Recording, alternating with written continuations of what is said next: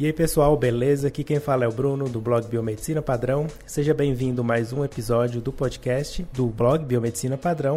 E hoje aqui mais um convidado especial, né, para completar aí essa jornada de várias entrevistas que a gente está tendo.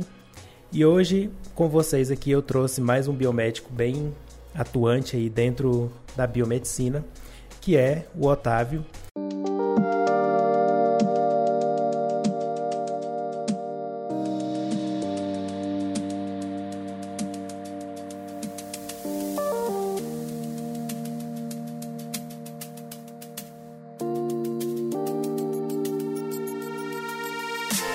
Otávio é integrante cofundador do Biomedcast, né, junto comigo, o Rogério, depois entrou o Luiz. E ele é biomédico, né, pelas faculdades Pequeno Príncipe, também fez a residência dele em saúde da criança e do adolescente. E atualmente ele trabalha no Laboratório Diagnóstico do Brasil, né, o DB, como assessor. Aí tem assessor comercial, de treinamento científico, ele vai explicar o que, que ele é hoje, né, que nem eu entendi direito. Mas seja bem-vindo, Otávio. É um prazer ter oh, aqui. Obrigado. Te ter aqui no meu podcast agora, né? O jogo, o jogo virou, né? pois é. É, agora o jogo virou. Agora você que é o host. Pois é. Ai, Brunão, obrigado pelo convite, meu querido. Obrigado mesmo. É um prazer aqui estar falando para esse povo aí tão, tão querido por mim, por você, enfim, que a gente já, já, já conversa já sobre sobre esses assuntos há, há pelo menos seis, seis anos, né? Seis anos. então, é. cara, um prazer enorme estar aqui. Obrigado pelo convite. Me sinto extremamente lisonjeado e espero trazer aqui algum conteúdo que seja é, relevante para esse pessoal que está nos ouvindo aí. Com certeza. E tem muitas perguntas aqui que vão te fazer pensar. Bom, mas oh. antes da gente começar né, com as perguntas, é, eu queria que você se apresentasse para quem ainda não te conhece, falasse um pouquinho de você, da sua carreira, de onde veio o Otávio, para onde o Otávio quer ir. Pode ser profissional, pode ser pessoal. Se abra ao público. Beleza, show de bola, já, já gostei. Então tá, de onde que veio o Otávio? O Otávio veio de São Paulo, nasceu em São Paulo depois foi morar em Sorocaba, se criou, se criou não, foi criado em Sorocaba, no interior de São Paulo.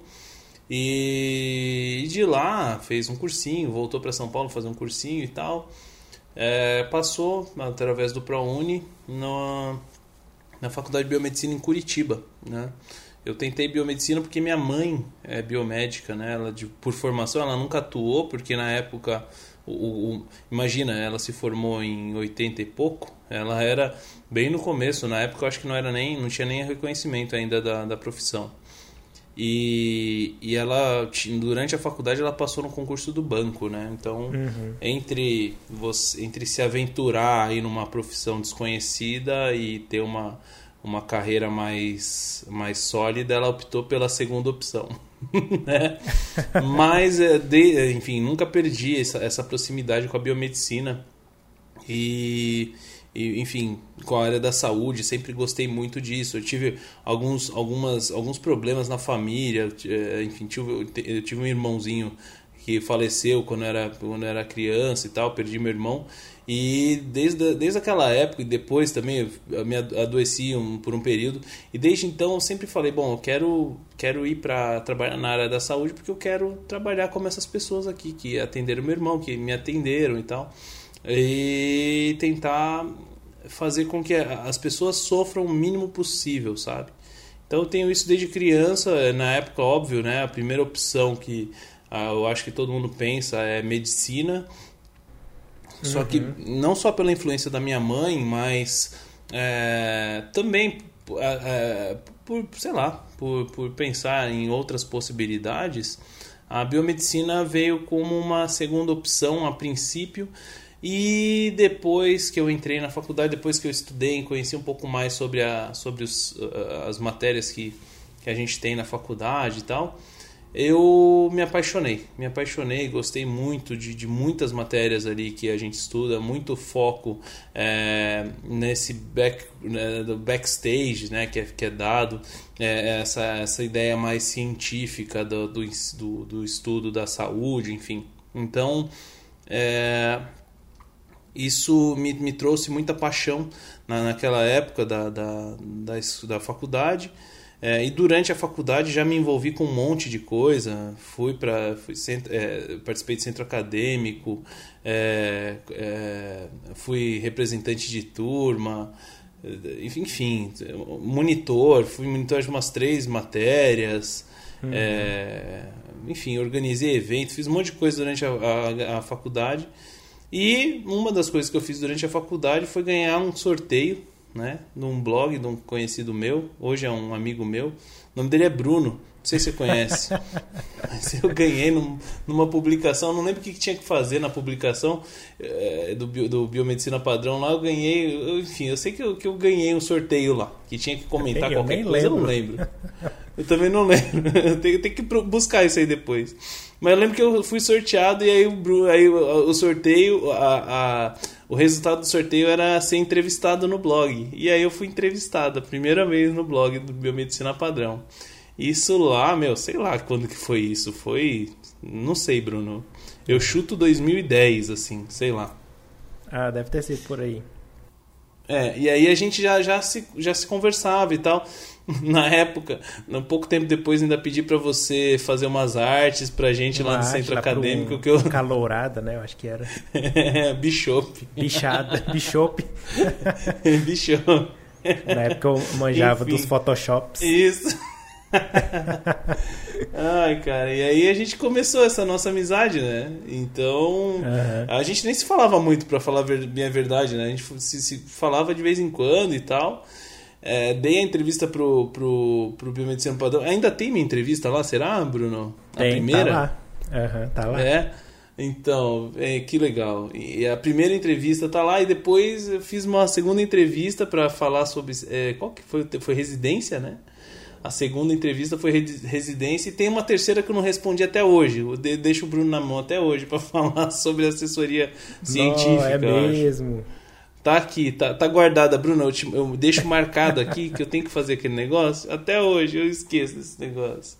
É, agora a gente está fazendo podcast e você já responde tudo também. Isso, também, exatamente. Mas é isso, aí esse é o Otávio, esse Otávio veio disso, né? E depois, enfim, terminei a faculdade, fiz residência, e na residência a gente começou a conversar sobre a ideia de podcast, né? E, e aí começou o Biomedcast e, e desde então é, isso na, na, na, carreira meio que pessoal e profissional, isso, elas se misturam, com podcast se mistura muito nas duas, né? Uhum. E mais é, é, na profissional, depois da residência, eu fui trabalhar no DB, como analista comercial, né? Então um cargo bem básico assim. Então tive uma redução de salário. A bolsa da residência na época era é, 2.900 reais e, eu, e aí para para aquela vaga lá, acho que era R$ 1.500 que eu recebia, alguma coisa assim. Então foi uma redução muito grande e tal, mas eu gostei muito do desafio e achava, gostava muito da empresa, achava que tinha tudo a ver e tal. Trabalhar em horário comercial na área da saúde sempre foi um sonho meu, ainda mais depois de sair da residência, né, Bruno? Uhum. Segunda a sexta, das 8 às 18, né? A gente tava, eu tava meio traumatizado na residência, das 60 horas semanais. 60 horas por semana. Pois é. E aí me apaixonei pela empresa e desde lá tô nela. Na verdade, eu tive um período que eu saí do DB para, enfim, resolver umas, umas coisas pessoais, me mudei de cidade e tal, saí de Curitiba, isso tudo em Curitiba, né? Depois eu me mudei, voltei para Sorocaba, fiquei com a minha mãe lá e tal. E o DB coincidentemente mesmo, é, coincidentemente abriu, uh, comprou um, um laboratório lá em Sorocaba. Isso foi coincidência mesmo, eu não sabia, não fazia ideia de que isso iria acontecer. E aí o meu atual chefe me chamou para fazer parte da equipe da assessoria científica lá em Sorocaba. Então e aí, desde então, tô nessa equipe de assessoria científica, só que aí dentro da equipe eu já mudei, né? Mudei, passei da assessoria de assessor científico, passei é, que é um cargo interno, né? Que a gente fica dentro do, do laboratório atendendo os clientes lá dentro para prestar serviço para eles de dentro do laboratório. Eu passei para assessor de treinamento. Aí, como assessor de treinamento, eu, eu uh, vi, comecei a viajar, né? Visitar clientes no Brasil inteiro foi um ano vi, vi, visitando clientes no Brasil inteiro mesmo e acabei conhecendo todas as regiões nesse período. Uhum. É, vários estados, várias cidades, assim, foi algo, nossa, muito bacana, assim, para minha carreira. Conheci laboratório, mais de 200, mais de 200, não, acho que mais de 150 laboratórios eu conheci em um ano. É, conheci nossa. mesmo rotina, é, enfim.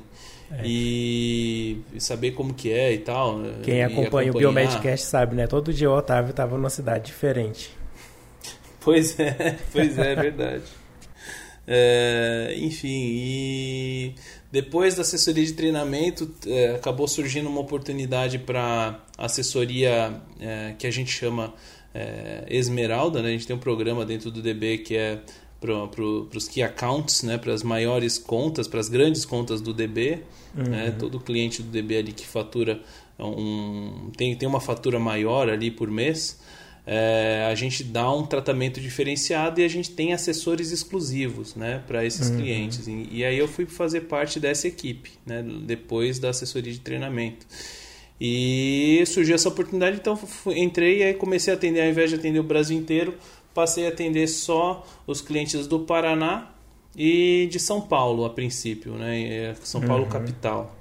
E aí depois mudei um pouco a minha, a minha, as minhas regiões, aí passei a atender Paraná só e oeste de São Paulo e agora estou atendendo Paraná e Rio Grande do Sul. Mas eu fico bem restrito a uma região específica atendendo as grandes contas. São só clientes muito grandes que têm um, um grande relacionamento com o DB e a gente precisa estar dentro dele para prestar o mesmo o, trabalho que eu já fazia na assessoria de treinamento, de prestar, é, de dar treinamento para as equipes, é o que agora eu faço meio que isso, só que como uma educação continuada em cada um desses clientes. Uhum. E não só treinamento, né? A gente faz todo um, um trabalho de é, consultoria para os nossos clientes também, consultoria comercial, consultoria de marketing, que essa vivência que a gente tem né, conhecendo é, laboratórios e, e tudo mais a gente acaba tendo muitas ideias e vendo muitas coisas, muitas ideias boas, né? E aí a gente tenta mostrar e levar esse conhecimento, essa experiência que a gente vê que, que dá certo em alguns lugares, a gente tenta meio que levar como sugestão para outros lugares, né? E aí assim a gente consegue ajudar os laboratórios que têm esse esse relacionamento maior com o DB a, a melhorar seus processos, a melhorar a forma como eles atendem o seu público, a, a, vender mais exame, a vender exames melhores e assim por diante. Né? Uhum. Demais. Bom, a gente vai falar um pouquinho mais dessa parte de assessoria né, mais para frente, mas voltando já nessas que você, você falou, né, eu falei também que você foi residente, eu queria te perguntar, já que é uma dúvida de muitas pessoas, né? Como que foi para você, né, escolher a residência depois de, formado? Era uma coisa que você já estava vendo, queria fazer? Foi planejado? Foi meio que por acaso? Como que foi esse processo de fazer, a, de escolher fazer a residência? Ai, cara, essa história é muito louca. É, foi no susto, já adianto, foi no susto. eu não, não fazia ideia, né? Não fazia ideia de que o biomédico podia ser é, podia fazer residência, né? Uhum. E é, eu lembro que eu tava assim, olha, olha a minha situação. Na época, a Letícia, que hoje é minha esposa, na época a gente tinha, uh, sei lá, uns 3, 4 meses de namoro, né? Tinha acabado de começar a namorar. E eu estava, eu comecei a namorar com ela, estava no oitavo período e ela estava no primeiro, imagina, né? Nossa. E e que coisa, cara. E uh, eu, eu, terminei a faculdade. Terminei a faculdade, na época eu morava com os meus tios aqui, aliás, lá em Curitiba, eu não estou em Curitiba agora. Eu morava com os meus tios em Curitiba e eu tinha um trato com meu tio, que quando eu terminasse a faculdade eu ia embora, a não ser que eu conseguisse um trabalho, né? E na época eu estava trabalhando. Uhum. Tava trabalhando no Hemobanco, no banco de sangue lá que eu consegui do, do estágio da faculdade. E por eu estar trabalhando ainda, meu tio me, me deixou continuar morando lá com ele. Foi muito, muito legal, assim, sabe? E, e nesse meio tempo é, que eu tava ali só trabalhando, né? É, uma amiga, putz, é, essa é a amiga mesmo, a Amanda. Ela, ela, se não me engano, foi ela que me mandou, vi em algum lugar. É, é, é essa esse processo seletivo para residência biomédica. É, eu tinha entendido residência biomédica na época, depois que eu fui uhum. saber que era residência multiprofissional e tudo mais. E aí ela falou, por que, que você não tem? Porque assim, o que, que eu estava querendo? Eu precisava.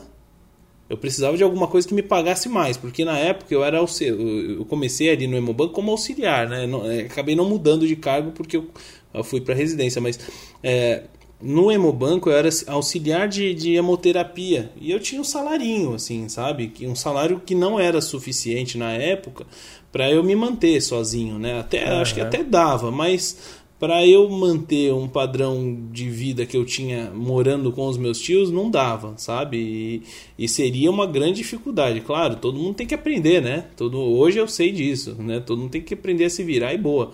Só que naquela época, com aquele salário, não ia dar. E aí tentei de todo jeito uma promoção na empresa, não deu.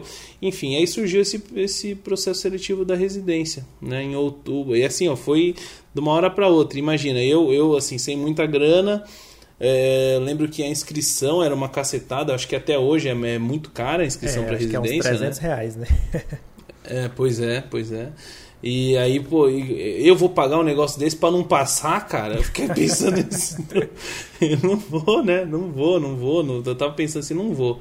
E aí, é, e aí minha, eu lembro que eu não lembro quem que, quem que na verdade quem que falou para mim. Falou faz faz que é, tem que você nunca vai saber se você vai conseguir ou não né? Uhum. e aproveita que é a primeira turma né? A primeira turma a concorrência não vai ser tão grande né? Tenta tenta né? Acho que vale a pena tentar e aí, lá, na época era 200 reais a inscrição. Falei, bom, tá bom, vamos lá, né? Me, me virei, me apertei e consegui. E, e, paguei a inscrição e fui fazer. A, a, fui fazer, não, né?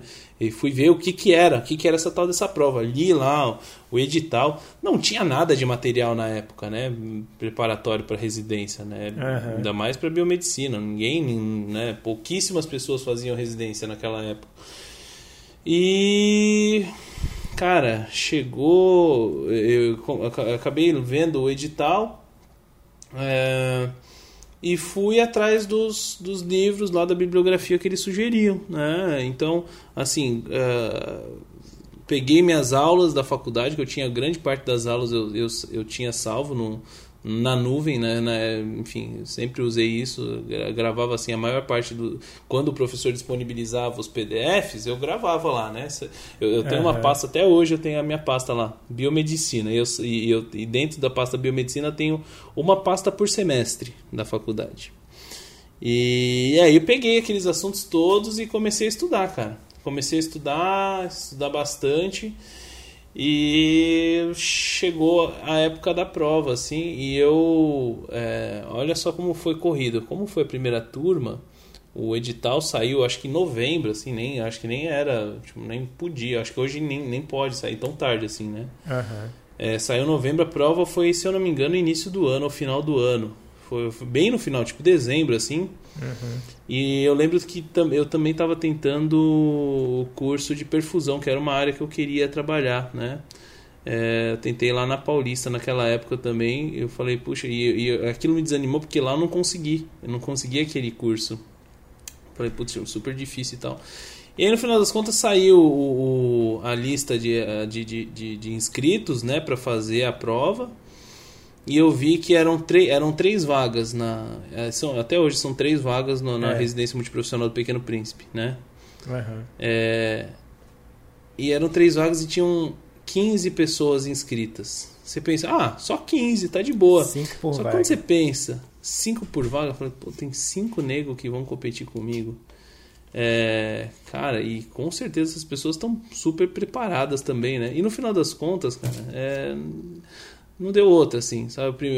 A primeira fase eu estudei muito, eu estudei muito, uma, uma matéria que eu tinha dificuldade, que era SUS, é, Epidemiologia e Saúde Pública. Uhum. Eu estudei porque eu vi que cobrava bastante, na, no, tinha muita referência de, disso no edital. Eu nem sabia na época que era obrigatório ter um percentual lá da, da, da, da, da prova para né, de saúde pública e, e, de SUS no, no Legislação, geral. Né? Uhum. E aí estudei bastante isso, peguei as aulas do meu professor de, de saúde pública lá, epidêmio, da, da faculdade, destrocei. Eu lembro que eu fui, na, na época eu pedi pedi para sair do, do Hemobanco, né? É, porque, enfim, uma série de coisas aconteceram e tal. E eu era muito imaturo, né, para pedir para sair, mas eu fui, eu falei, eu vou, vou me dedicar. E aí eu pegava todo dia, eu ia para a biblioteca da PUC lá em Sorocaba. E, cara, me enfiava naqueles livros e slide e pegava. Cara, foi, foi um, momento assim muito. de muita é, determinação da minha vida, assim. Eu nunca me esqueço disso. Porque tava em jogo eu ficar com a minha namorada ou não, né? Porque uhum. eu, eu... Você já tinha voltado para Sorocaba? Já tinha voltado, é. No final ali do ano eu saí, saí do Hemobanco. Uhum. Porque eu vi que eu não, não ia conseguir ali evoluir tão cedo, né? E por conta do momento que estava a empresa naquela época, enfim. E aí eu falei, bom, vou tentar em Sorocaba, que em Sorocaba pelo menos é, minha mãe tá lá e lá a vida de biomédico na época em Sorocaba era muito mais reconhecida, né? O, a carreira é. do biomédico. Em Curitiba, é, eu, eu era a quinta turma a ser formada, né? Em Curitiba. Então, pelo menos do, do Pequeno Príncipe, né? E, e aí me formei, e aí me formei não, e aí estudava bastante e fui para a prova. E no dia da prova nunca me esqueço. Eu tinha um problema sério com, com sono, né, durante a faculdade inteira. Isso meus professores, meus colegas sabem disso, eles sempre é, vão, qualquer um que você perguntar, eles vão falar isso de mim, que eu dormia muito, né? Eu trabalhava, dava plantão. Eu não aguentava, né? Trabalhava na madruga, não dormia direito de manhã, chegava na aula de direto dormia, assim. Eu tinha um problema sério com isso, né? E aí, no, no dia da faculdade, da, da prova, da residência, eu nunca me esqueço, eu passei numa numa numa farmácia, comprei um, um, um frasquinho de guaraná concentrado e um energético. Então, não, pra ter certeza que eu não vou dormir. E tomei aquilo e fui pra prova. Cara, e olha, eu vou falar pra você. É, fiz, falei, puxa, acho que não deu. Né? Acho que não Igual deu, porque eu. tinha uns negócios de biologia molecular que eu não fazia ideia. Eu não fazia ideia, não, mas não é, nunca foi minha, minha vibe biologia molecular, né? Uhum. E no final das contas, eu fui bem, fui super bem na prova de, de epidemia e saúde pública e consegui lá o, passar da, da, da, nota de corte, que se eu não me engano, para essa prova, não sei se é padrão, mas é, para todo edital é assim, mas eu tirei mais do que os, acho que 60% ou 70% que você tem que acertar da prova. E eu acertei bem no limite, assim, mas eu consegui. E, e aí eu fui para a segunda fase. E para a segunda fase já foi uma peneira já grande. Ali ficaram dos 15 que estavam concorrendo, é, foram foram cinco, se eu não me engano, cinco Nossa. ou quatro. É bem pouquinho. Pouquíssimos passaram para a segunda fase. Aí eu, pô, eu falei, e eu, eu passei em, seg, em, seg, em, segundo, em terceiro. Passei em terceiro lugar, né? Na, da, da primeira para segunda fase. Então, assim, uhum. pô, pô, foi ruim mesmo na prova, né? que eu passei lambendo a, a, a linha de a nota de corte, eu lembro. Uhum. E eu passei em terceiro lugar, acho que para a segunda fase. E foi, foi essa uma amiga minha que me contou que eu tinha passado, que eu falei, ah, não passei, né? Não sei, né, e tal. E eu ligo, eu recebo uma ligação da Amanda, nunca me esqueço disso. Ela falou: eu tenho apelido na faculdade que é Panda, né? Enfim, é o nome de guerra. Ela, Pandinha, ela me ligou assim desesperada. Falou: Você passou, parabéns. Falei: Passei aonde, mulher? Passei não sei. Aonde? Passei... que passei o quê? E aí ela falou: Você passou na residência, não sei o quê. Cara, e não é que eu tinha passado mesmo? Poxa, achei aquilo muito legal, né? E junto comigo passaram o Rogério, que faz o Biomedcast com a gente. Uhum. É, a Úrsula, que é uma colega nossa que também fez a residência, e uma outra pessoa, uma outra menina, eu, acho que é uma outra menina. E aí foram, foram esses quatro, é, foram quatro, é isso mesmo, foram nós três e mais essa menina. E olha só que coisa, essa menina foi, acho que se eu não me engano, a segunda colocada e a Úrsula foi a primeira, o Rogério foi o primeiro colocado, ou a, ou a Úrsula, eu não sei. Eu sei que essa menina foi, foi tava para cima, acho que ela é a segunda colocada. E essa pessoa aí, ela simplesmente não foi na segunda, na segunda é, chamada, sabe? Na segunda etapa do, do uhum. processo. E, e, aí deu isso, cara. Deu o final, é, Otávio, Úrsula e, e, Rogério, entendeu? E aí a gente passou. Nossa, mas foi uma alegria, assim, que eu não, não conseguia acreditar que eu ia ganhar aquela bolsa que era muito mais do que eu imaginava que eu fosse conseguir ganhar, sabe, de salário. Que eu, imagina, eu, eh, na época eu acho que eu recebia lá mil reais por mês, mil e duzentos reais por mês.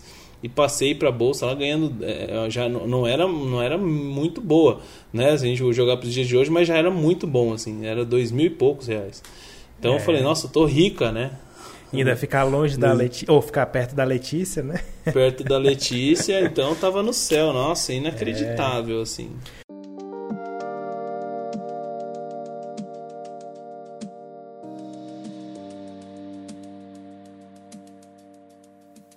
Bom, e aí falando então, né? Você passou na residência, não tinha sido planejado, mas você conseguiu passar, né? Como que era a rotina? Falando para quem está escutando agora, para relembrar, né? O Otávio fez a residência em saúde da criança e do adolescente no, nas faculdades Pequeno Príncipe, né? Como uhum. que era a rotina lá na residência? Onde você ficava? O que, que é essa saúde da criança e do adolescente? Onde o biomédico pode estar inserido nessa área? Pois é, isso me pergunta até hoje nas, nas, nas, palestras que eu dou sobre residência, que eu falo meu currículo e tal. O pessoal pergunta, oh, mas tem habilitação para biomédico em saúde da criança e do adolescente? Eu falo, não, não tem. não tem. mas assim, o que, que faz o biomédico, né? Já, já me perguntavam o que fazia o biomédico. Agora tem que responder o que, que faz o biomédico na residência em saúde da criança e do adolescente. É, na residência e depois na residência em saúde da criança e do adolescente. Exatamente. E no podcast também, que sempre pergunta. Eu, eu busco uns nichos, Bruno, que olha. Enfim, né? É... Cara, é, o que que faz? A gente lá na residência, é, enfim, nós fomos a primeira turma, né? Foi, foi uma, uma, uma vivência assim de muita descoberta, né? Então é, a gente foi meio que descobrindo junto com a equipe do hospital, a equipe é, do, do programa de residência, a gente foi meio que descobrindo junto o que, que ia fazer o biomédico numa, numa residência dessa. Né? Uhum. E basicamente, é, o estágio, a maior parte do estágio, se deu dentro do Hospital Pequeno Príncipe, que é um hospital de referência na, da América Latina de, de tratamento pediátrico, né? de vários tratamentos pediátricos. Então, é, basicamente, é, o, que, que, o que, que faz o biomédico né, em saúde da criança e do adolescente? A gente lida com. No, no, nosso, no nosso caso, foi um foco. A gente teve estágio em um monte de lugar, mas eu, eu, eu tiro assim. É, eu até acho que talvez pela minha experiência de, de, de hoje, né, é, que, que eu, eu fui mais para a parte de análises clínicas. É, eu acho que o foco é em análises clínicas voltadas para criança, né? Para criança uhum. e para adolescente. Então, é, é, pediátrico, né? Então, é, até hoje no DB, quando eu vou dar uma... Algum cliente pede um treinamento sobre é, coleta pediátrica, por exemplo, eu fico. É, o pessoal me chama por conta disso, por conta dessa minha especialização, né? Enfim, por conta dessa experiência que eu tive na residência. Mas assim, tudo não se trata nada mais do que experiências que você vivencia é, voltadas para esse público pediátrico, né? Uhum. Então, assim, é, no, enfim, o hospital é um hospital pediátrico. Eu fiz o estágio lá na, na, na no, no, laboratório. No laboratório você vai ver um monte de exame de criança, né? Criancinha e criançona, né? Criança RN lá de 500 gramas e adolescente de 17 anos, né? Diz, enfim, é, você vê de tudo, né? E o que mais que a gente vê? Ah, é, também, então eu fiz também estágio em, em, pesquisa clínica. Isso foi uma baita de uma experiência para mim, assim, uma experiência muito bacana, né? É, hoje em dia está muito em alta isso, né? Essas, essas, essas, pesquisas que a gente vê de fase 3 aí, né? De vacina. Ah, tudo é. isso eu vivi lá na, no hospital, né? Só que estudos de medicamentos, né? De fase 3, né? Então, é, acompanhava os pacientes no, nos estudos para fazer a administração dos medicamentos, é, via os protocolos desses estudos, são protocolos extensíssimos é, e toda a questão de comitê de ética e tudo mais, assim, tudo isso que, que a gente vê hoje em dia aí de, de, de é, as, é, que os estudos param porque tem uma uma um efeito é, adverso um efeito adverso exatamente então, é, tudo isso a gente já, já tinha vivenciado, né? Então, ó, foi uma baita de uma experiência bacana, assim, sabe? Uhum. E além disso, teve, enfim, como foi a primeira turma, a gente teve, teve experiências que uns colegas passaram que outros não passaram. Então, é, o pessoal teve ainda estágio em vigilância sanitária, vigilância epidemiológica. Foi, puxa, foi um, um programa assim. Eu, eu, eu, eu fiquei dentro de um outro hospital. Eu fui para o hospital do, da região metropolitana aqui em São José dos Pinhais, é, no, no R2, né? Eu fui para um hospital, para um hospital municipal da cidade e fiquei dentro da CCIH. Dentro da CCIH eu, eu acabei é, participando de. Eu falo CCIH, né? Mas enfim, hoje é SCIH, não sei como está chamando hoje, né? Enfim, na época já não era CCIH, né? Enfim, é, a gente participava de é, visitas é, multi, multi, é, multidisciplinares, multiprofissionais na, na UTI, por exemplo. Cara, uhum. isso para mim foi também uma, uma vivência muito bacana. Então, é, o que, que é isso? Né? A gente pegava lá a equipe multi, multiprofissional, então ia o terapeuta ocupacional, o fisioterapeuta, o médico, o enfermeiro, é, a CCIH, então o laboratório, enfim. E todo mundo, todos aqueles profissionais em volta daquele leito de UTI estudava aquele caso daquele dia daquele paciente. Né? Então uhum. a gente via, no caso do CCH, a gente via qual antibiótico ele estava tomando, qual era o dia que ele estava fazendo aquela medicação, como que estavam os resultados do, das culturas daquele paciente. Né? Então essa era a nossa contribuição. Aí o, o, o, o psicólogo falava como que estava a família daquele, daquele, daquele paciente. Né? Como, que, como que era a relação, se era um, um um, um paciente que tinha a família é, presente, né? muitos deles não têm, né? muitos não, não tinham a família presente. Isso foi uma coisa que me chocou demais, assim. Uhum. É, enfim, mas acontece, né? E, e, e serviço social também ia, é, o pessoal da, da, fisioterapia falava como que estava o, o desmame da ventilação lá, da ventilação mecânica ou como que estava o padrão de ventilatório daquele paciente, assim por diante. Cara, cada um contribuindo com, com, a, sua, com a sua especialidade. É um negócio, foi uma experiência assim que eu via que realmente na nossa área a gente precisa ter essa questão multi, multiprofissional, sabe? É algo muito importante, assim. Com certeza. Enfim. É... E essa, quando você fala assim, estágio, é como se fosse um rodízio. Tantos meses eu fico no laboratório, tantos meses eu fico em tal local. É mais ou menos assim? Uhum. Exato, é. Na residência é assim, né? Como a gente tem é, 80%, é 80%, né, Bruno? Ou, é, ou 75%? 80%. 80% de prática a gente tem, né? Então a gente tem essa prática, ela precisa ser executada em algum lugar, né? Então são nos estágios. A gente chama de estágio porque você acaba sendo, apesar de ser um profissional que precisa já ter um registro profissional, né, para poder assinar exame, para poder se responsabilizar pelos seus atos, você é um residente. você tá ali para aprender, né? Tá no, então é o, tá no limbo, né? Não tá nem lá nem cá. nem lá nem cá, exatamente. É, é o, como, como que a gente chama? É o, o ensino... ensino é... Ensino em serviço.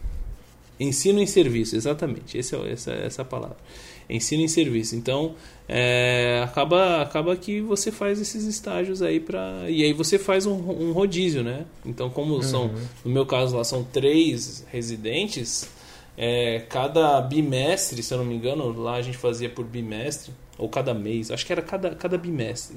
A gente ficava num lugar, cada um ficava num lugar, né? Então, uhum. enquanto um estava no é, laboratório, o outro estava o... na pesquisa clínica. Ah. O pessoal geralmente confunde muito, né? Quando a gente fala estágio na residência, o pessoal pensa muito no estágio como se fosse a mesma coisa da graduação, né? Mas a palavra é a mesma, mas o significado é diferente, né? Exatamente, exatamente. Você ali na residência já é um profissional que responde. Eu, no caso, eu, eu, eu é, como você já é biomédico, no meu caso lá, eu assinava exame, né? Eu laudava os exames, uhum. né? Inclusive foram os meus primeiros plantões, né? Que eu fiz enquanto profissional foram durante a residência. Legal. Bom, e em relação a ser especialista em saúde da criança e do adolescente, é, como você mesmo disse, né? O pessoal pergunta se tem habilitação e a gente sabe que não tem, né? Você acha que o que você aprendeu lá contribuiu para sua carreira de alguma forma, mesmo não tendo uma habilitação? Ah, com certeza. É, não, sem sombra de dúvida, na verdade. É, você não precisa ter uma habilitação, isso ficou bem claro. Era uma preocupação que eu tinha logo que eu me formei, né? Uhum. Falei, bom, poxa, eu fiz aqui 5.760 horas para não conseguir uma habilitação é muita sacanagem. é. E eu ficava preso essa tal dessa habilitação, né? Uhum. E no final das contas, o que que eu, o que que eu comecei a perceber assim? Cara, você tem justamente, você tem 5.760 horas de formação e não é qualquer formação, cara. Você, a gente, poxa, na verdade a gente faz mais do que, do que, esse, do que esse número de horas, né? Com certeza, assim, que não são contabilizadas, né? Ah, é. é não só nos plantões, mas nos trabalhos que você tem que fazer em casa, no que você, tudo que você tem que fazer além das 60 horas semanais, né? E, e assim, é, o que, que eu percebi? Quando, quando, eu, quando eu me toquei, na verdade, assim, eu não tive nem tempo, na verdade, de, de pensar que aquilo era. É, que aquilo foi um divisor de águas na minha vida, né? Porque é, eu saí da residência, a residência, toda a residência termina em fevereiro, né? É, começa em março, termina em fevereiro. Uhum. É, eu, eu ainda no, no, último mês da, da faculdade, da, da residência, ainda peguei dengue, fiquei internado quase 15 dias. Foram acho que 10 dias que fiquei internado. E, e, assim, na residência não tem essa mamata é, de. Não tem folga, não tem atestado. atestado. é, você tem que repor, né? Então tem eu tive que, que fazer lá. Exatamente. Dei meus pulos lá, é, com férias, com, com coisas para conseguir me formar. E consegui, graças a Deus, né?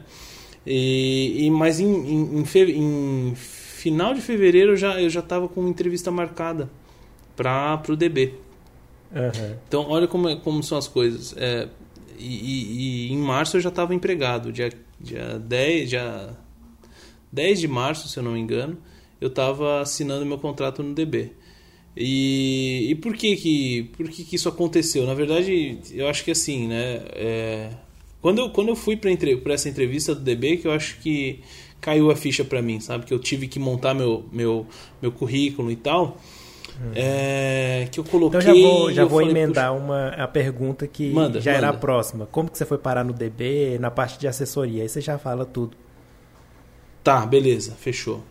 Então, assim, é, eu fiz, eu, enfim, terminei, terminando a residência, essa eu falo a Amanda eu acho que ela nem sabe que, que eu lembro dessas coisas. Mas é, ela eu vou, vou mandar para ela ouvir isso aqui depois. Ela ela trabalhava no DB a Amanda né? A mesma que, que me, me, me deu os parabéns que eu tinha passado na primeira fase da residência e ela trabalhava na logística do DB eu falei nossa que loucura né biomédica trabalhando na logística e eu pô que legal empresa bacana e aí ela me falou, Otávio, surgiu uma, uma vaga ali, é pro comercial e tal. Não sei se você tem interesse ou não, não sei se você quer bancada. Eu falei, Deus Olívio, não quero bancada, não. nunca, nunca curti muito bancada. E por conta, acho que do trauma dos plantões da, da, da residência, sei da lá. residência. E aí, e aí eu, falei, nossa, demorou, eu quero, quero me candidatar sim. E aí quando eu tava montando meu meu currículo, eu falei, cara, eu acho que nesse momento que virou a chavinha, eu falei, bom, é realmente a, a residência ela não é só uma, uma formação que vai me dar uma que, que precisa me dar uma habilitação, né? Uhum. É, o uhum. fato de eu colocar aqui esse, essas 5.760 horas que tem no meu certificado de conclusão, é, cara, isso, isso tem um peso muito grande, né? Muito grande. Me colocou na frente de muita gente ali, com certeza, né? Então, então é isso que eu percebi. Então ali virou a chave, falei, fiquei muito mais tranquilo em não ter uma, em não precisar ter uma habilitação, né? E o que conta realmente é, é o que conta é para você que está ouvindo aí, né? É, o que conta realmente é a sua experiência. E a experiência é o que eu tinha, né? Eu tinha a experiência prática, inclusive. Então foi muito legal, assim, né?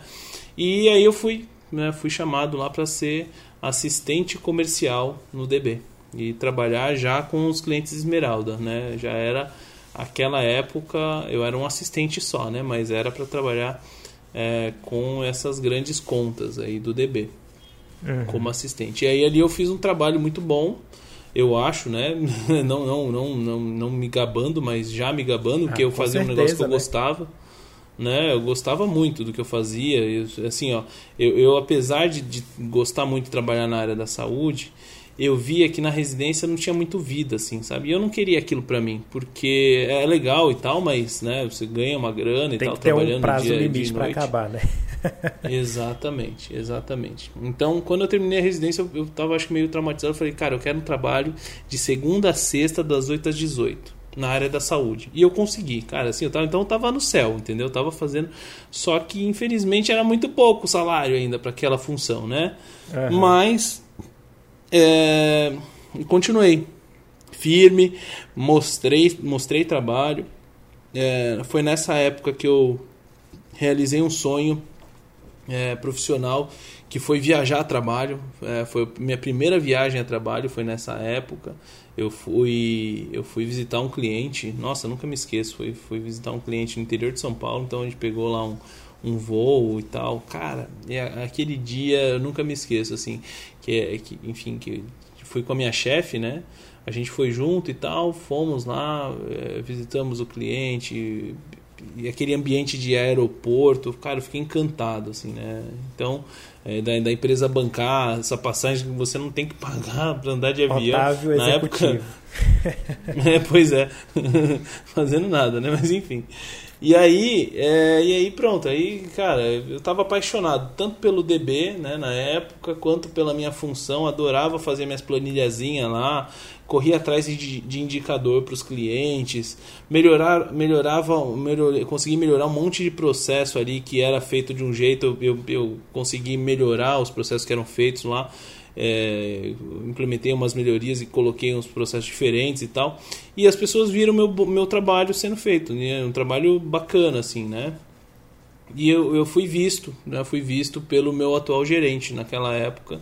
Ele não tinha nada a ver comigo, né? Ele só era um gerente lá dentro do DB, gerente de relacionamento, e eu trabalhava em outro outro setor. E aí a gente, numa outra oportunidade, acabei viajando com ele para visitar uns outros clientes e ele me pediu para fazer uma apresentação num cliente lá, dar um treinamento com um cliente. Olha só que coisa. E acabei fazendo, né? Fiz lá uma apresentação, apresentei daquele jeito, acho que ficou uma meleca aquilo, mas enfim, foi o que eu fiz. A primeira a gente sempre tem que fazer, né? Mas eu acho que eu consegui mostrar um pouco do meu trabalho para ele nessa época, sabe? Uhum. E aí eu tive que sair do DB porque o salário que eu estava recebendo não, não conseguia me bancar lá. Infelizmente, eu tive que de novo sair do meu tio. Que eu, na época da residência eu consegui voltar para casa do meu tio para não pagar aluguel e tal. Só que acabou a residência ali, meu tio estava na 2015 foi aquela crise feia, né? E meu tio teve, meu tio tem uma empresa, ele teve que sair do barracão que ele estava e voltar para casa dele e tal, então ele precisava de um lugar lá para colocar a, a, a, empresa e o lugar era o meu quarto, né? Meu quarto era um puxadinho lá. Então ele teve que voltar e não, não tinha jeito, não tinha mais conversa, eu precisei sair e com aquele salário da época, que era, na época era R$ 1.500, eu não conseguia, né? Se na residência, né? se, aliás, se antes da residência já não conseguia com mil e pouquinho, com aqueles mil e quinhentos lá ia dar menos ainda. Então, é, não deu, não deu. Eu, eu também acho que eu era muito imaturo também. Eu poderia ter tentado, sabe, é, morar num lugar simples, né, e tentar construir a vida aos poucos, mas é, no uhum. final das contas é, fui morar com a minha mãe de volta. Pedi as contas e fui morar com a minha mãe de volta. E, e assim, por incrível, por incrível que parível, a, o DB comprou lá um laboratório lá em Sorocaba e abriu uma unidade lá gigantesca em Sorocaba. E aí, para minha surpresa, eu já tinha já, já tinha como já tinha Biomedcast, já tinha entrevistado o Marcelo, já tinha falado com uhum. ele, né? Ô Marcelo, dá uma força aí. Exatamente. E aí, papo vai, papo vem, o Davis, que é o meu gerente, né? Ele veio falar comigo que ele estava precisando de um cara lá e tal, mas no assessor que não fosse só assessor, ele ia precisar fazer as visitas com os clientes lá no DB, apresentar o DB para os clientes, né? Ele perguntou se eu queria fazer isso, se eu tinha disponibilidade e tal. Mais do que depressa, aceitei. Né? E aí a gente começou. Uhum. Aí eu comecei na assessoria científica, essa é a história. Olha só, o DB te perseguindo, hein? Me perseguindo mesmo. Pois é. coincidência ou destino, né? Pois é, que maluquice, né, cara? Aí pois hoje, é. cara, conheço quase todo mundo DB, me dou super bem com todo mundo lá.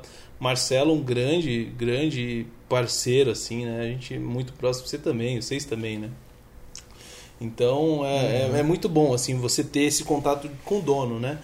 É, não só com o dono, é. tem um bom relacionamento com todo mundo lá. Isso é muito bom, muito bacana. É um ambiente muito, muito legal, assim. Eu, eu sou suspeito para falar, mas eu amo o que eu faço. Amo a empresa em que eu trabalho, enfim. E é isso, né? Temos que Bom demais. Continuar trabalhando, mantendo, mantendo o foco aí para trabalhar cada vez melhor.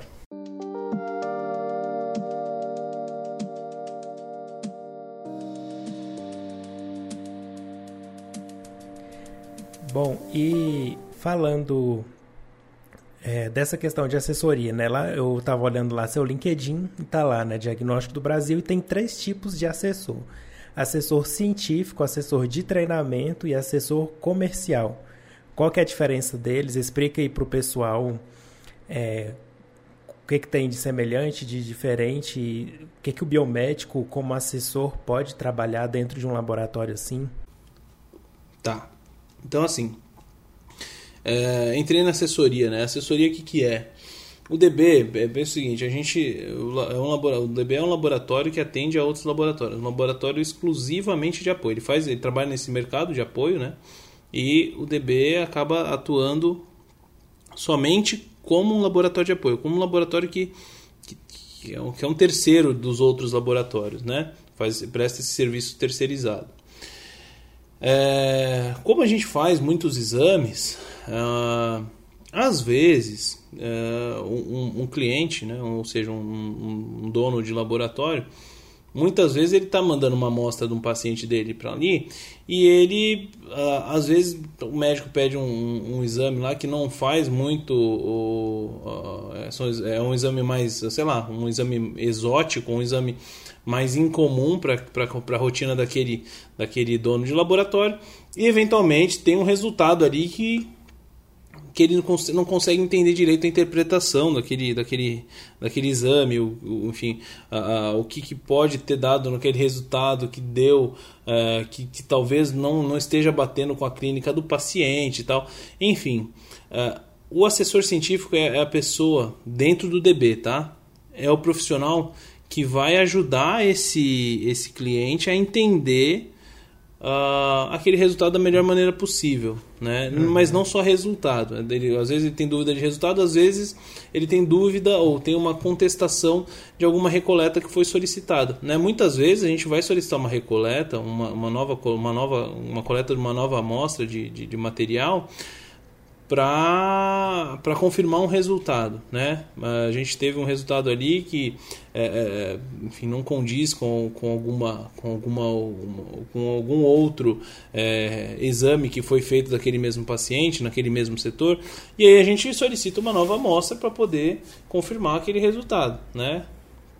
E aí o, o, desculpa, o, o dono do laboratório vai, ele liga lá para saber o porquê que a gente solicitou aquela recoleta. Né? E aí é papel do assessor esclarecer isso para o cliente. Né? Não só isso, mas enfim, é, tirar essa dúvida com relação, por exemplo, a uma metodologia que a gente utiliza. Né? Pra, é, você consegue, por exemplo, vamos usar um exemplo da hemoglobina glicada. Né? Esse exame uhum. que é tão comum hoje em dia. A gente consegue dosar hemoglobina glicada por, enfim, diversos métodos, né? Os principais que a gente faz, pelo menos no, no DB, é turbidimetria e HPLC, né? A gente tem que saber, por exemplo, um assessor científico tem que saber a, a diferença entre essas duas metodologias e explicar quais são os, os prós e os contras de cada uma dessas metodologias é, para que a gente entenda quais são os possíveis interferentes ou, é, um, uma estabilidade, ou quanto, quanto, tempo aquela amostra é, pode ficar armazenada em determinada condição para que seja ainda viável a realização daquele exame, enfim. Então, é, é esse tipo de coisa que o, que o assessor faz, o assessor científico dentro do DB faz. É claro, uhum. existem outros assessores científicos, né? no caso de, de, dessas, dessas grandes empresas de, de equipamentos, né? Roche, Abbott, Beckman Coulter, é, enfim, todas essas, essas grandes, né, Siemens, enfim, é, elas têm assessores científicos que vão ser os, os, profissionais também. Pode ser um biomédico, pode ser um farmacêutico, pode ser, enfim, biólogo, né? É, enfim, é um profissional que vai, que é um assessor científico desses, dessas empresas, é, ou então de uma distribuidora de, desses equipamentos, é, é, a pessoa que vai ficar responsável por uh, orientar a equipe que vai lidar com aquele, com aquele equipamento. Né? Então, esse é um uhum. outro tipo de, de assessoria científica. Né? Mas é basicamente o assessor científico é um facilitador, tá? E é isso que a gente faz, né? Então aí eu tenho assessor, eu comecei no DB como assessor científico, depois eu passei para assessoria de treinamento. Então é, é basicamente um assessor científico que no DB, né, que vai até o cliente, como eu falei para vocês que eu viajei o Brasil inteiro e tal, é, eu, eu ia até o cliente para poder é, entender as dores dele, entender ali o que, que ele tinha de problema. E eu acompanhava, é, é, acompanhava a, a, a, recepção do cliente, acompanhava a, é, a, coleta, como que era feita a coleta, na recepção, todo o processo pré-analítico, né? A gente faz mais uma análise mais pré-analítica nessa, nessa função de, de, de assessoria de treinamento. E aí a gente identifica quais são os, os, as principais uh, dificuldades que esse, que esse cliente tem. E depois a gente faz um, um treinamento com a equipe dele, né, baseado nessas principais dificuldades. Né? Então é um treinamento uhum. bem direcionado, assim, bem personalizado. Né? E aí, por fim, a assessoria comercial, né, que é hoje tem até um nome de um pouco diferente no DB, que é assessoria de relacionamento, no caso Esmeralda, né? Uh, hoje o assessor de treinamento é, é, é, assessor de relacionamento, né? E aí o, o assessor uh, que é account lá, o, Esmeralda é assessor de relacionamento Esmeralda, que é o meu cargo hoje, né? É, a gente, o assessor... Hã? Precioso. Precioso. só Esmeralda. Não, o, o Esmeralda é só pelo nome do programa, né? Que é o programa Esmeralda dessa, das, das grandes contas do DB, enfim. E aí a, a gente basicamente, o que, que a gente faz o trabalho de assessoria é, de treinamento a gente faz para clientes específicos e de forma é, recorrente. Né? Na assessoria de treinamento, pelo fato do DB ter mais de 5 mil clientes, a gente dificilmente a gente voltaria a visitar o mesmo cliente né? numa outra oportunidade. Né? E já na assessoria Esmeralda não, a gente faz esse trabalho aí, é, enfim, a cada é, basicamente todo mês a gente está no cliente para poder fazer um trabalho como que a gente faz na assessoria de treinamento, só que aí obviamente, né, de forma muito mais é, personalizada, né, porque aí você já acaba tendo uma proximidade maior com o cliente, com os funcionários desse cliente, então existe até é, toda uma, uma questão de relacionamento mesmo, assim, né? Você aprende a, a se relacionar, uhum. você acaba criando laços de, de amizade, inclusive, com alguns desses clientes, é, é, algo bem bacana, assim, sabe? Então essa é a diferença entre as assessorias e aí os meus cargos, é essa minha evolução dentro do DB. Uhum. E uma dúvida minha, essa de assessor de treinamento aí, é o, o os custos de, de o assessor e até o laboratório lá, que é o cliente, né? É custeado pelo DB ou o cliente paga por essa assessoria? Todos os custos são custeados pelo DB. Esse é um serviço que o DB presta para os seus clientes, né? É como uma forma de auxiliar ele a, a, melhorar a forma como ele... É assim, ó, pensa o seguinte é, o DB tem como missão, visão, valores, né? Uma, uma das coisas muito importantes assim, que a gente quer, quer dar um, um serviço, um atendimento humanizado para os pacientes. Apesar de nós não termos os pacientes, né? Nós somos um laboratório de apoio, então os nossos clientes são outros laboratórios. É, a gente sabe que lá na ponta tem alguém que está dependendo daquele resultado, daquele uhum. exame. Então o DB, partindo desse, desse pressuposto, o DB ele tenta é, de várias formas ajudar esses clientes a atender melhor esse paciente que depende desse, que depende desse exame, né?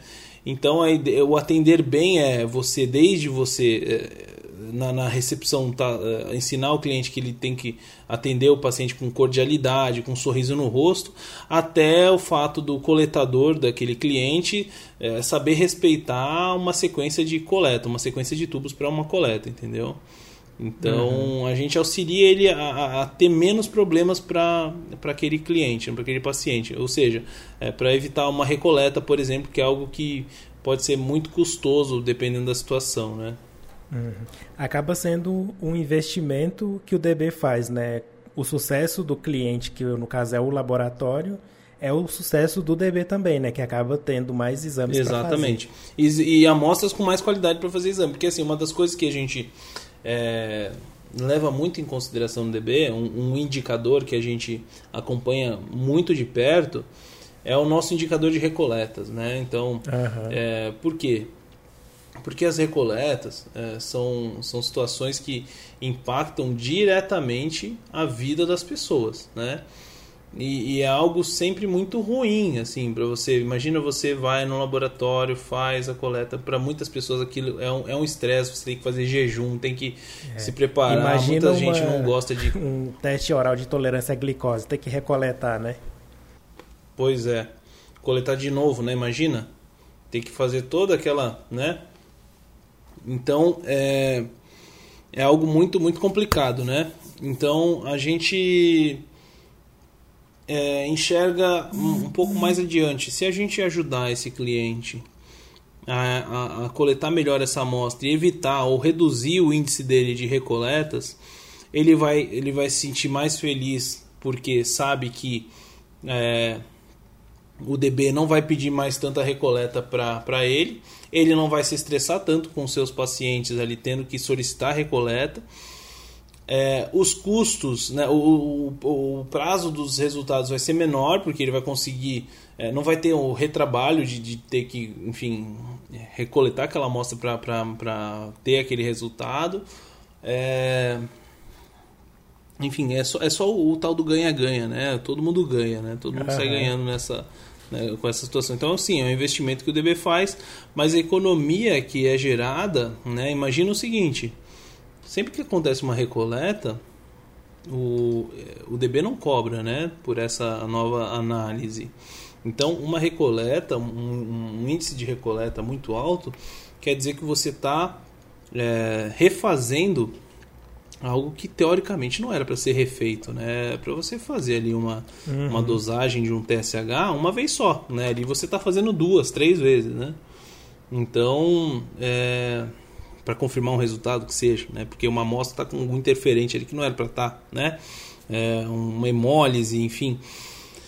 Então, quando a gente faz esse investimento é, com compra de passagem, com hospedagem e tudo mais, é, com custo, é tudo custo, né? Só que quando você avalia que aquela viagem ali reduziu é, o índice de recoleta daquele cliente de ele tinha ali um índice de 1% de recoleta que caiu para 0,2 né?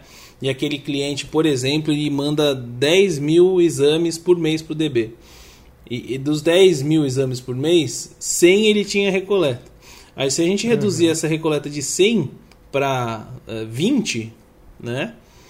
Poxa vida olha o impacto que você Melhorou gerou demais. né Economia. Exatamente. Então você pensa o seguinte: isso é, recorrente, isso é, é, muito comum acontecer. Né? A gente consegue ajudar os clientes a reduzir muito os, índices de recoleta. Então, quando, quando isso acontece, é, imagina que esses 80 pacientes a, a menos que ele está deixando de refazer os exames, isso é um cliente só, né? A gente, quando a gente faz uma viagem dessa, a gente não atende um cliente só, a gente atende ali durante a semana inteira alguns clientes, né? Uhum. Então, é, o impacto é muito, muito grande, né? Só, só pensando nesse custo, né? Agora, se você pensar em todo o custo do, do tempo, de logística, de tudo que você tem que é, é, arcar, nossa, é, é, uma economia muito grande, né? Então, é, é, é, é, algo que com certeza vale muito a pena, assim, vale, vale bastante a pena. É um investimento que retorna. Eu imagino que seja naquela proporção que a gente vê hoje em dia o pessoal falando muito de ah, um dólar que você investe na educação de um país, aquilo retorna 8 dólares no longo prazo. Eu acho que é mais ou menos esse esse negócio que a gente faz, sabe? Aham. Então, ensinando os nossos clientes a, a, a- a trabalharem melhor. Bom demais, né? É um pensamento bem é, avançado, assim, né? De pensar lá na frente e ajudar. É muito legal. Bom, e pra Aham. gente finalizar aqui, já é pra reta final, agora a gente vai fazer um, um bate-bola aqui. Vou fazer umas perguntas pra você. E aí, você pode responder rápido ou não, mas quero ver aí sua, seu pensamento, sua opinião sobre essas perguntas, beleza? Tá, beleza, fechou. Bom, então a primeira pergunta é: o que você considera como a sua maior conquista até agora? Minha família. Olha só. Tem que explicar? Não, pode. Se não Tem- quiser, não precisa não. É, é bate-bola, tipo, é algo rápido assim ou. Não, você explico? pode demorar também. Se quiser explicar. É. Ah, eu acho que é assim, cara. Hoje a coisa mais importante que eu tenho na minha vida é minha família, minha esposa e meu filho, né? Aham. O Gustavo e a Letícia. Então, eu acho que é a minha maior conquista, porque não foi fácil, né? Não é fácil, né? Tu- os ouvintes aí que, que ouviram a minha história e agora, é, você mudar de... Eu fiquei... na- eu namorei com a Letícia durante um período, a gente namorou à distância, foi por quase dois anos, né? É, então, é, teve, teve uma época que eu ia e voltava de Sorocaba para Curitiba toda semana. Então, eu muitas Nossa. vezes eu tinha plantão lá no DB no sábado, eu saía duas é, meio-dia do, do, do plantão no DB, pegava o ônibus das duas, chegava às nove em Curitiba, dormia aqui em Curitiba para ficar com a Letícia. No, no, no, no domingo à noite, 9 horas da noite, estava pegando o, o avião, o avião não, o, o ônibus para voltar para Sorocaba para atender, para estar cedo lá em Sorocaba para voltar para a rotina.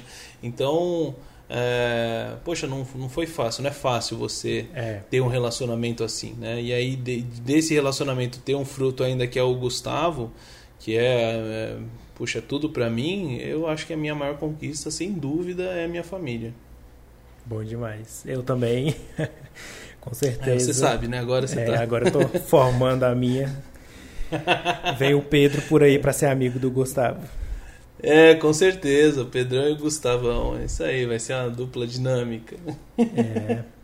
Bom, a outra pergunta é o que ou quem inspira o Otávio? Cara, é difícil colocar uma coisa só, né? Ah, eu tenho várias coisas que me inspiram. Você é uma das pessoas que me inspira, Bruno, sem dúvida. Ó. assim. eu, eu tenho certeza Que que, essa é uma das coisas que o, o, o Luiz também fala, né? Não tenho dúvida disso. Você é um grande amigo que eu me inspiro bastante. Assim, um cara muito, muito ah, tem uma visão muito bacana, assim. Então me inspiro Uhum. muito em você para muitas coisas, assim. Obrigado. Ah, mas assim, em geral, eu, eu busco me, me inspirar em pessoas que eu vejo que, que conseguem lidar com a vida de uma maneira efici- eficiente, assim, eficaz, sabe? Não sei, é, é, sei lá, eu, eu- eu tento buscar buscar exemplos, sei lá, em grandes empresários, que são, são pessoas assim que eu, que eu sei que batalharam bastante para conquistar o que tem, sabe? Aham. É, mas não só nesses caras, né? E, É claro, eu tenho muita vontade de, de crescer, empreender e impactar a vida das pessoas. Mas eu também me inspiro muito em, em pessoas que conseguiram é, crescer de alguma maneira na vida, sabe? Independente se é empresário, se é rico, se é pobre, se enfim. Mas pessoas que, que, que têm algum certo Produziram alguma sucesso. coisa, né?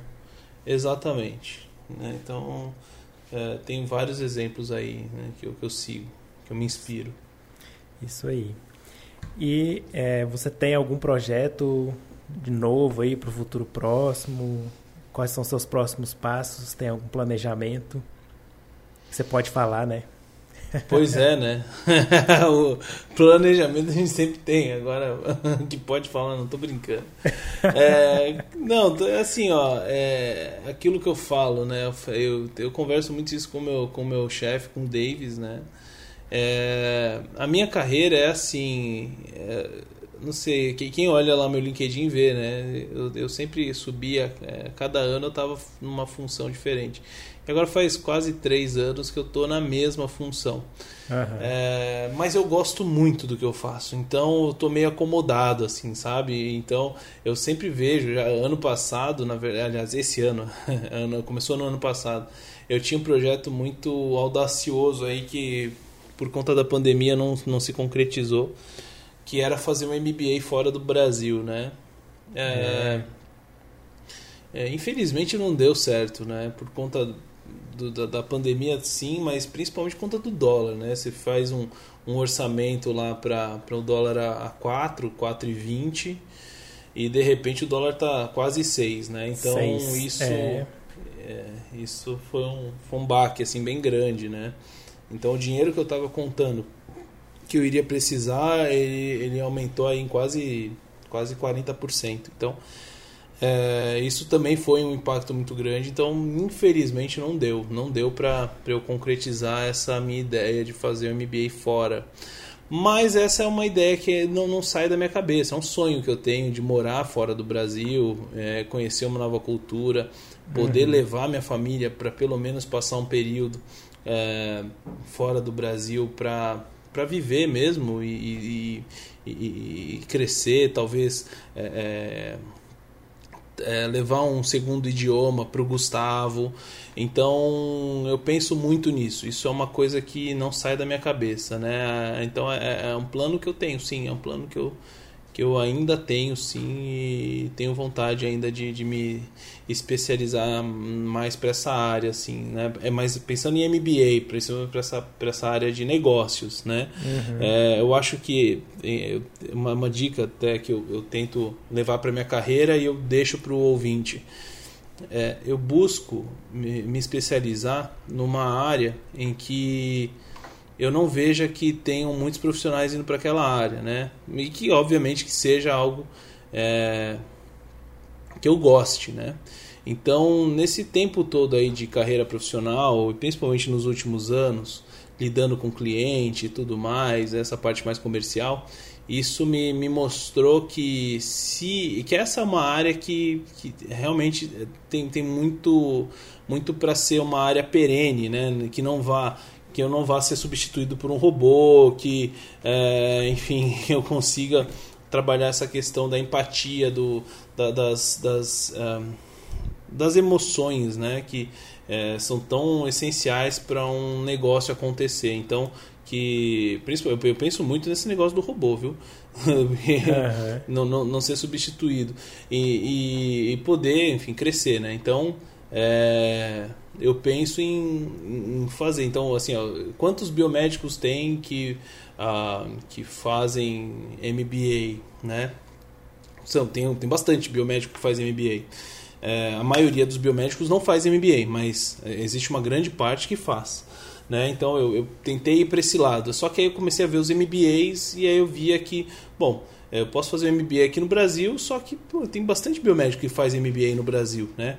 Uhum. E aí eu fui pensar assim, bom, e se eu fosse um biomédico que fizesse um MBA fora do Brasil?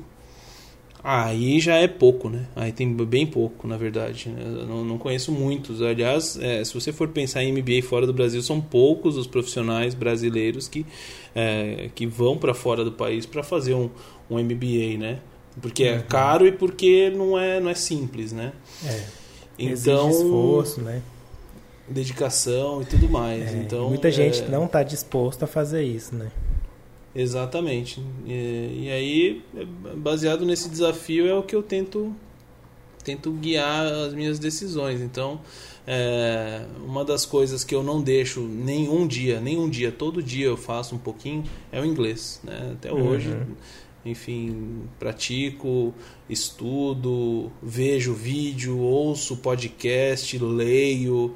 O inglês faz parte da minha vida já. Assim, o celular fica todo em inglês e tal, o é, pessoal tira um sarro da tá minha cara e tal. pois é. Eu deixo porque a gente tem que. Tem que é, isso, é, isso, enfim, faz parte né, da nossa vida. É uma coisa que a gente sempre fala, né, Bruno? No, no Biomedcast é, mesmo a gente tem fala. Tem até né? episódio né? em inglês lá, gente. Pois é. Arranhando pois no é. Nossa senhora, eu não, eu não tenho coragem. De... Olha, eu tenho mais vergonha do, do, prime... do, desse episódio aí, número 15, 16 aí, do que do, do 1, 2 lá, que foram os primeiros, viu, Bruno? Não, eu não tive coragem de reouvir. Eu vi algumas pouquíssimas vezes esse, esse episódio. Mas é, na época a gente contava muito com o Luizão, né? O Luizão foi o nosso é. host, que ele tava morando lá e tal. Ele conduziu muito bem, né? Por sinal. É. Bom, e para finalizar então, qual dica que você daria para o Otávio que estava iniciando a graduação lá atrás? Se você pudesse voltar no tempo e falar para ele, oh, Otávio, faz isso, faz aquilo, o que, que você faria, falaria para ele? Nossa, que pergunta legal, Bruno. Cara, é... sabe uma coisa que me encanou muito durante a graduação? É... Eu achava que eu tinha que fazer pesquisa, sabia? É, eu sempre achei que. É, eu, assim, eu participei de alguns processos de iniciação científica e não passei na época ah, da, é. da graduação. E aquilo me, me deixou muito mal, assim, sabe? É, puxa vida, eu falei, nossa, isso não é pra mim, eu não vou conseguir e tal, o mestrado vai ser mais difícil e tal. É, eu falaria então pro Otavião que estava entrando na, na, na, faculdade lá, sendo batizado com com absinto de, em garrafa de plástico, uns negócios assim que a gente faz, enfim, né, no, no, primeiro ano da faculdade, é, eu falaria para ele o seguinte, cara, desencana, você, você não precisa ser pesquisador. E na verdade, o que eu faço, o que eu falo assim para qualquer ouvinte aqui, você não precisa ser é o que a maioria, o que grande parte das pessoas fazem, sabe? Você não precisa ser nenhuma dessas, não precisa seguir para nenhuma dessas coisas. Você pode construir a sua carreira. Quantos exemplos a gente não trouxe, né? Não levou lá no Biomedcast é, e, e, mostrou isso, né? E na, na, uhum. inclusive no último episódio, no 103, que a gente chamou o Onício para falar, cara, ele, aquilo foi um tapa, assim, que eu acho que quase todo dia, desde aquela entrevista, eu, eu, eu penso nisso, sabe? É, título, o fato de biomédico e tal, cara, isso é só é só título. Ninguém tá nem aí. E essa é a realidade mesmo. Ninguém me pergunta. Pouquíssimas são as vezes que alguém me pergunta qual é a minha profissão no, no meu trabalho, né? Eu sempre falo com muito orgulho que eu sou biomédico, né? Falo de boca cheia. E faço questão de falar isso. Só que eu, o Onísio fez aquele comentário e eu acho que é, assim, serviu muito para reflexão. Pouco importa a sua formação. Pouco importa o que você vai fazer, né? o, que, o que os outros fazem. Você não precisa seguir todo mundo e, e como, como, enfim, cada, cada época tem uma, uma, uma é, uma especialidade que está na, na, na, moda, né? É. no começo da faculdade lá tava, eu lembro que no começo da faculdade era imagem, todo mundo queria fazer imagem. Aí depois surgiu a, a estética, aí todo mundo quer fazer estética. É, é depois todo mundo perícia, né? Enfim. É, então é, a gente, você não precisa, você não precisa fazer o que todo mundo está fazendo, o que todo mundo fala que é legal, que tem que fazer. Meu, Otavião, você de 2008, que acabou de entrar na faculdade, entreguei idade, né? É, mas todo mundo sabe a minha idade. A sua e a minha. E a sua também, né, Bruno? a gente começou e terminou no mesmo ano. No mesmo ano, é verdade. É, eu, é, eu falaria para ele o seguinte, cara, desencana, entendeu? Mas não deixa, não deixa de fazer tudo o que você fez. Então, é, participar de centro acadêmico, representação de turma, organização de semana acadêmica, é, puxa vida, tudo, tudo que as monitorias, projeto de extensão, tudo. Eu, eu lembro que quando eu me formei, que você tem que ter aquelas horas, né? As, eu, eu, tinha mais que o dobro de horas que eu precisava. Uhum. Eu também. Né? É, pois é, então. E isso fez muita diferença. Na, na é. residência, no, na segunda fase lá, isso foi muito, avalia, muito bem avaliado. Né? E me deu é. muito ponto. Então, participação em congresso e tal. Eu não participei muito de evento científico. Isso é uma coisa que acho que eu falaria. Ó, vai participar de uns congressos, vai participar de umas interbiomed. Isso acho que é importante falar também. Né? Vai, vai, vai fazer networking desde a da, da faculdade nesses eventos que vale a pena também. É, isso é algo que eu falaria para mim também do networking. Eu era muito é, vergonha, é, tinha muita vergonha e eu não gostava de falar com as pessoas, né? Olha só que coisa, né? Pro, provavelmente perdi algumas oportunidades por causa disso, mas estamos aí hoje, né? tá tudo certo, né, Bruno? Eu, é. nossa, eu também. Eu imagino que eu devo ter perdido algumas coisas, mas é, ganhei outras coisas muito mais valiosas, com certeza. É, com certeza. Bom, Otávio, muito bom esse bate-papo que a gente teve aqui. Com certeza o pessoal vai gostar bastante aí de ver a sua trajetória, de se inspirar em você também, né? Para todo mundo ver também que não tem uma carreira certa, às vezes as coisas vão acontecendo ali no, no dia a dia, a gente faz uma escolha aqui que dá certo, às vezes não, mas no final dá certo, né? E aí eu queria uhum. então perguntar, você tem alguma rede social que quer deixar aí pro, pro pessoal te contactar, caso tenha alguma dúvida?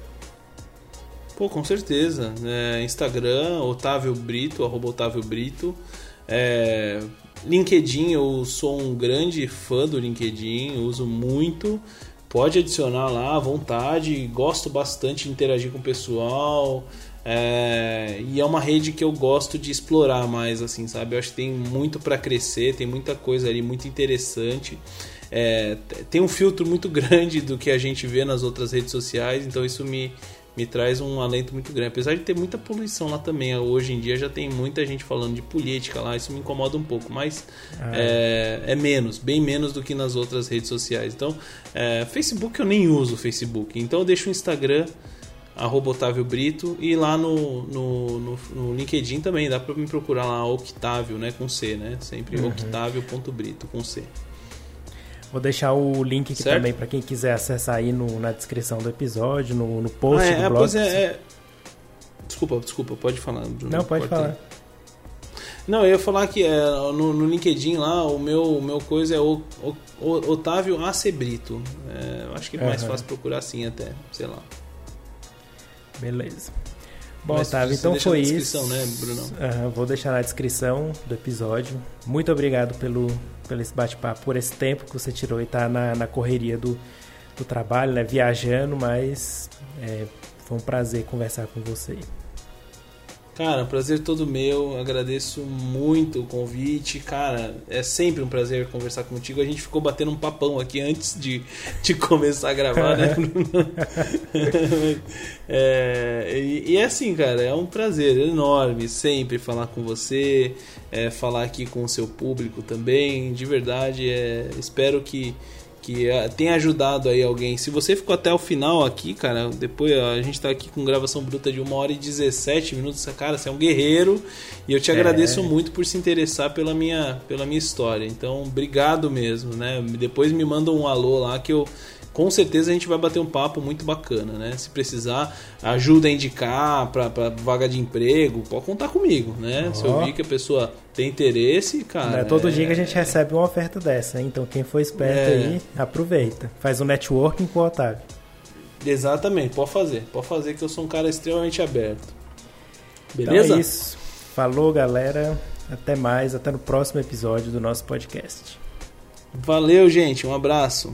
Tchau, tchau.